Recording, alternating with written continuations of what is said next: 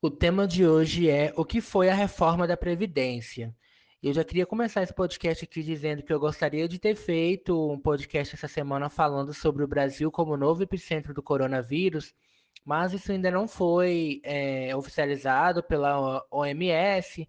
Eu vou aguardar essa oficialização para poder fazer um podcast em todas as línguas que eu, que eu sei falar, para poder denunciar para as pessoas o que pode acontecer quando uma milícia, né, quando uma organização criminosa toma conta de um país e resolve fazer um projeto de genocídio. Eu quero muito que todo mundo tenha consciência do que está acontecendo no Brasil. Eu já fiz um podcast em inglês falando sobre o Brasil como novo epicentro do coronavírus, porque a Universidade John Hopkins, que está sendo muito pioneira nessa questão do coronavírus, ela já declarou que a América do Sul ela é um, um, novo epicentro a América do Sul, como a gente sabe, metade de tudo que tem aqui é Brasil. E a universidade também fala sobre a Rússia. Então, o Brasil e a Rússia serão os novos epicentros a partir de agora, conforme os Estados Unidos vai controlando a situação por lá. Então, vamos lá.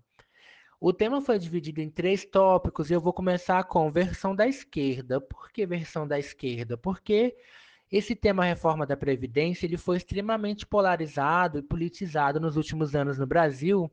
Então, cada, cada esfera ideológica do, do país tem um pensamento diferente sobre essa reforma. Então, eu vou começar aqui sobre inversão da esquerda. Ok. Até meados de 2010, o sistema de previdência do Brasil ele dava lucro. Nós estávamos falando aí de algo em, em 50 bilhões de reais que era algo causado principalmente pela queda do desemprego, pleno emprego que se via no Brasil, e principalmente o número de pessoas que estavam contribuindo com o sistema do INSS, cada vez mais pessoas contribuindo, e um número grande de pessoas que estavam se aposentando, que estavam começando a, a receber esses benefícios do governo, porém ainda era algo que estava equilibrado, de certa forma. A partir de 2011, 2012, o governo Dilma passou a atender muito a demanda dos grandes empresários pela questão da desoneração da folha. Gente, desoneração da folha é uma verdadeira bomba, porque o governo passa a abrir mão de arrecadação para poder manter as empresas com nível de lucro, para poder manter empregos. E isso foi algo que deu certo no, no governo Dilma até 2014, porque mesmo o país crescendo quase nada, ainda se via pleno emprego e criação de emprego suficiente para poder manter as pessoas ocupadas. Então, vinha dando certo. A questão foi o, o, preço que a gente pagou por essas medidas depois. Porque quando chegou 2015, 2016, que foram os grandes anos da crise econômica, nós não tínhamos mais como manter aquele, aquela desoneração, a gente não tinha mais como manter aqueles benefícios fiscais vultuosos e outra também que as empresas não estavam mais mantendo os funcionários. Começamos a ter demissões em massa, né? Foram um milhão e meio de pessoas mandadas embora em 2015, mais um milhão e meio em 2016. Isso só de empregos formais. Nós não estamos falando aqui dos informais que deixaram de vender coisa na rua porque não tinha cliente. Nós não estamos falando aqui das pessoas que não tinham carteira assinada e perderam o emprego. Então foi uma situação catastrófica no Brasil. E mesmo com, com essa diminuição dos benefícios fiscais no ano de 2015, até hoje ainda tem muito benefício fiscal por aí e as empresas não estão comprometidas em manter empregos, porque o governo simplesmente criou uma situação de mamata para essas empresas, né? Dá o subsídio, dá ajuda, coloca a empresa no Simples Nacional, cobra uma, um, um valor irrisório de, de imposto, né? Em se tratando de Brasil, 10, 15% de imposto é algo irrisório, porque geralmente as empresas pagam 30, 40%. Então, o Simples Nacional é uma mamata hoje em dia e as empresas não estão mantendo empregos, não estão preocupadas com isso, né? Eu estou focando aqui um pouco na situação antes da pandemia, porque agora na pandemia ninguém está mantendo emprego por nada nesse mundo. O governo pode dar dinheiro na mão, que o empresário vai, vai preferir mil vezes embolsar o dinheiro e sair correndo do que manter empregos. Então, essa minha visão aqui, gente, ela vai até janeiro desse ano. A partir de fevereiro, a situação já é outra. Então, a reforma da Previdência ela foi necessária por conta dessa verdadeira festa que o governo Dilma fez em dar benefícios fiscais e, e desoneração de folha para milhões de, de empresários no Brasil inteiro. Nós não estamos falando só de pequenos, estamos falando também de grandes empresários, como foi o caso do pessoal da Fiesp, lá das indústrias, como foi o caso de muitos outros aí que receberam muitos benefícios, inclusive o pessoal da Avan, que hoje odeia tanto o PT, né? Eles foram muito beneficiados e, e se não fosse o PT, muito provavelmente a Avan não seria o que ela é hoje, viu, gente? Temos que entender isso. Então, a versão da esquerda é, sobre o que aconteceu no Brasil passa né, por essa questão dos empresários. Ah, os empresários surrupiaram a Previdência no Brasil e tal. E aí chegou 2015, muita gente não, não se lembra disso, mas é, é, o governo Dilma fez uma mini reforma da Previdência, colocando a questão do 85-95, né, do fator previdenciário, e isso foi uma reforminha ali que gerou muito pouco de, de, de efeito, né? Porque ela era algo muito escalonado e que só ia é, finalizar de fato 10 anos depois, em 2035, 2036. Então, era uma reforma muito branda, que dificilmente ia trazer os efeitos que o mercado financeiro queria para ontem. E fora que essa reforma que a Dilma fez foi bem no início de 2015. A gente precisa relembrar aqui que até fevereiro de 2015, os economistas, né, o pessoal do mercado financeiro ainda esperava que o Brasil ia crescer em 2015 e esperava uma recuperação ainda maior em 2016. Então, assim, totalmente fora da realidade essa reforma da Previdência que foi feita pela Dilma Rousseff ela achou que seria o suficiente para enganar o mercado financeiro ali, né? Passar a perna. Eles também se enganaram de uma certa forma, porque até fevereiro eles achavam que o Brasil ia crescer em 2015. Então, assim, havia em 2015 um.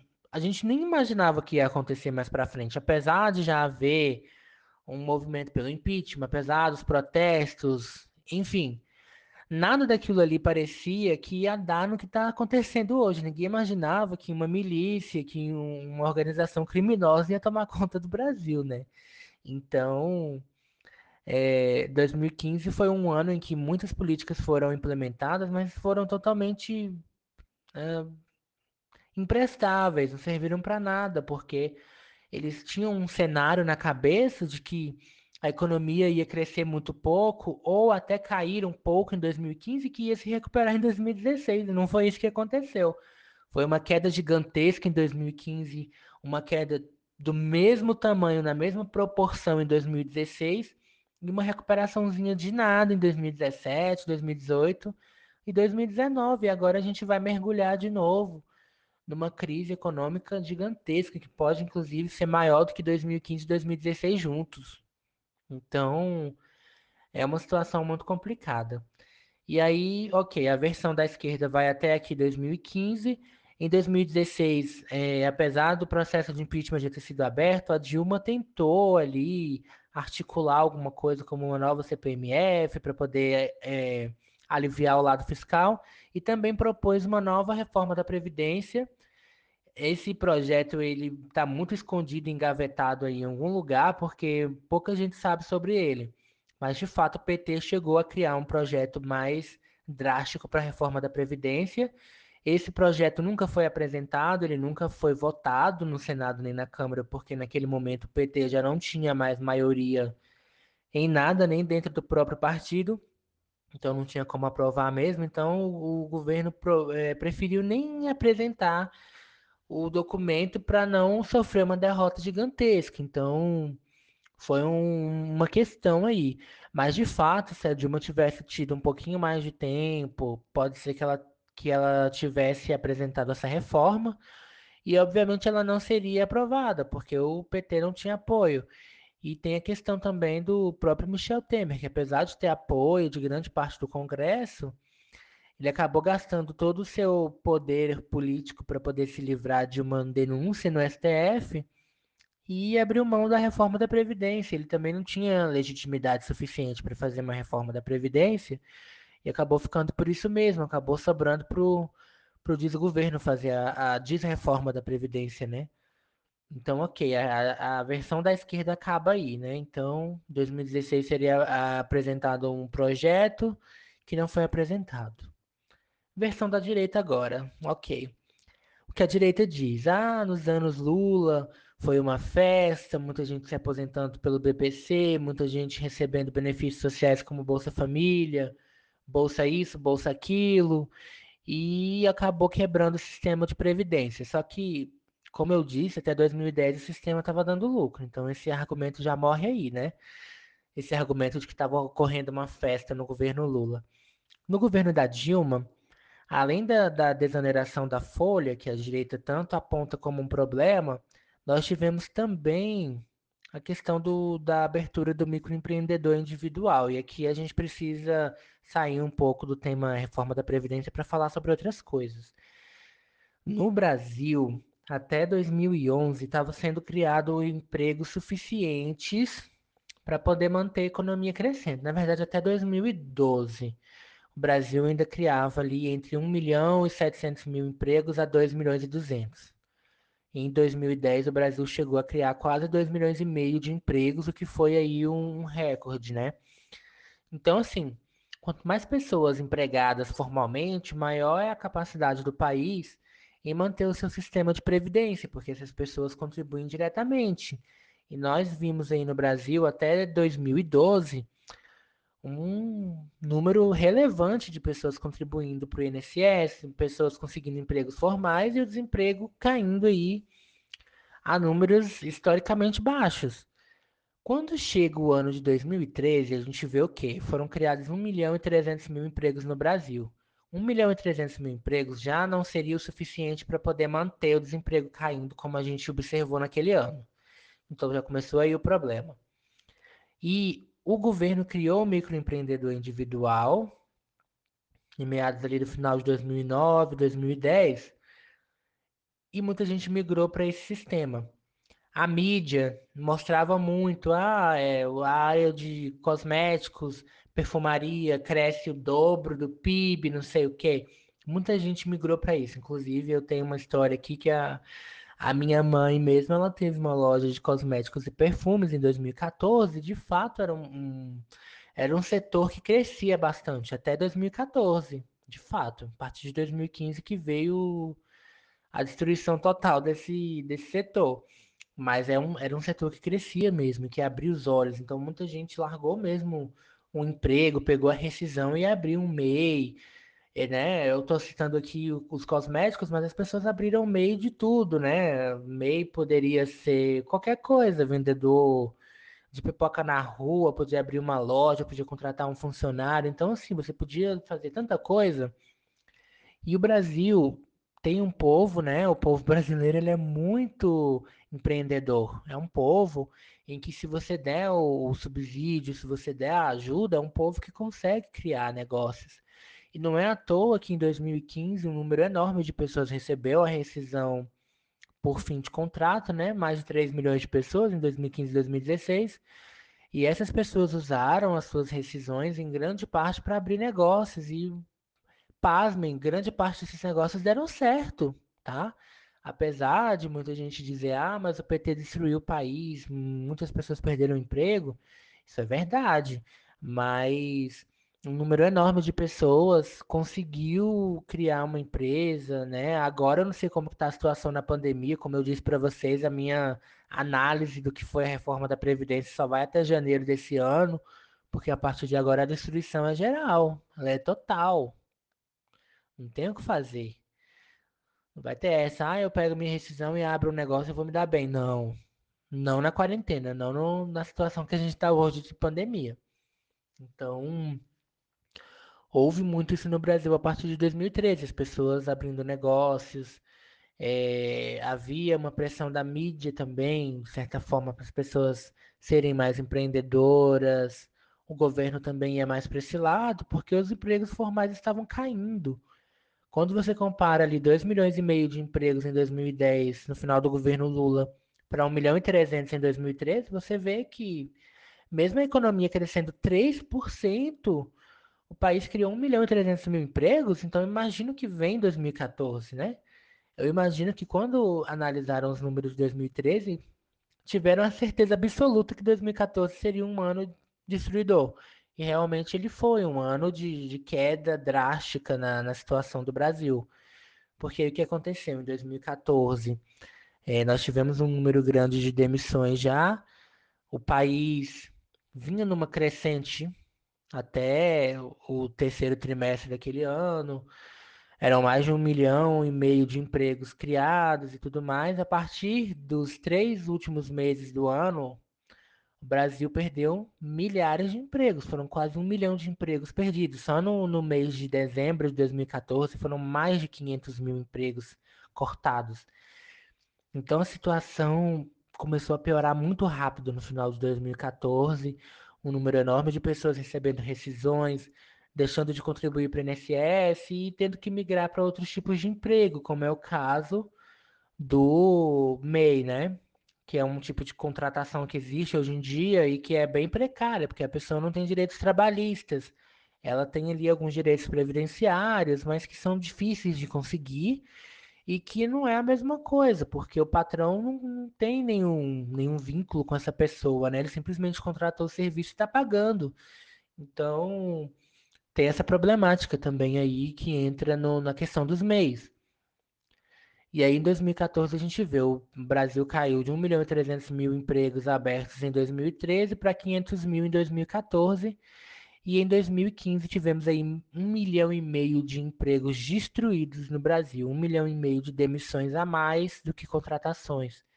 Então, a gente vê que, que essa queda no número de pessoas contribuindo para o INSS, um número enorme de pessoas se aposentando, a partir de 2012, a gente já vê que a situação estava começando a sair do controle.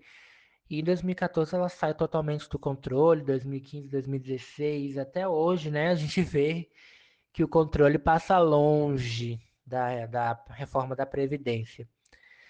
E tem também a questão da versão neutra, né? A versão neutra diz o quê? Ah, é, a direita e a esquerda têm culpa. Se o FHC tivesse conseguido fazer a reforma lá atrás, o Lula não ia precisar ter feito uma reforminha que ele fez em 2003. A, a, também muita gente critica a esquerda porque poderiam ter feito uma reforma mais branda e num momento em que a economia estivesse crescendo. Por que não fazer uma reforma da Previdência em 2010? Não ia impedir a eleição da Dilma, não ia impedir que a economia crescesse, não ia impedir que o Lula tivesse 90% de aprovação. Então, assim, fazer reforma quando está todo mundo melhorando de vida, economia crescendo é uma coisa fazer reforma quando o mundo está acabando, como foi agora em 2019, não faz mais tanto sentido. E uma questão também que é importante levantar aqui sobre esse tema reforma da Previdência é que se fala sobre essa reforma desde 2015, né? Quando a Dilma fez o fator previdenciário, acharam que a reforma ia ser o suficiente. Ela foi o suficiente por uns dois, três meses, depois viram que ela não era. E aí vieram projetos mais audaciosos a partir do início de 2016, inclusive projetos apoiados pelo PT que seriam votados e negados com certeza, né, derrubados. O que aconteceu nesse meio tempo? Muita gente fala sobre é, a equalização do, do, sistema de funcionários públicos e do sistema geral de aposentadorias, né? É, juntar tudo num só. Quando os servidores públicos viram que eles poderiam se aposentar ganhando 5 mil reais, 5.800 reais por mês, ao invés do seu salário de 20, 30 mil, muitos deles resolveram adiantar suas aposentadorias. Então nós tivemos uma fuga de, de servidores. É, eu vi alguma coisa aqui no Distrito Federal, no ano de 2017, mais de 20% dos, dos policiais militares pediram para se aposentar.